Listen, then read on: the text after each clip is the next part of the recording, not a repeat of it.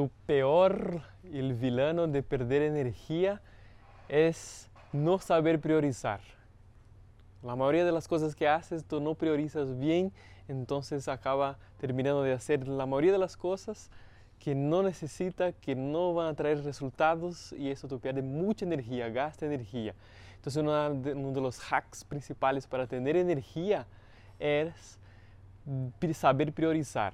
Entonces una forma fácil es hacer una lista de las cosas que tú haces en el día y separar por la regla de Pareto, del 80 al 20.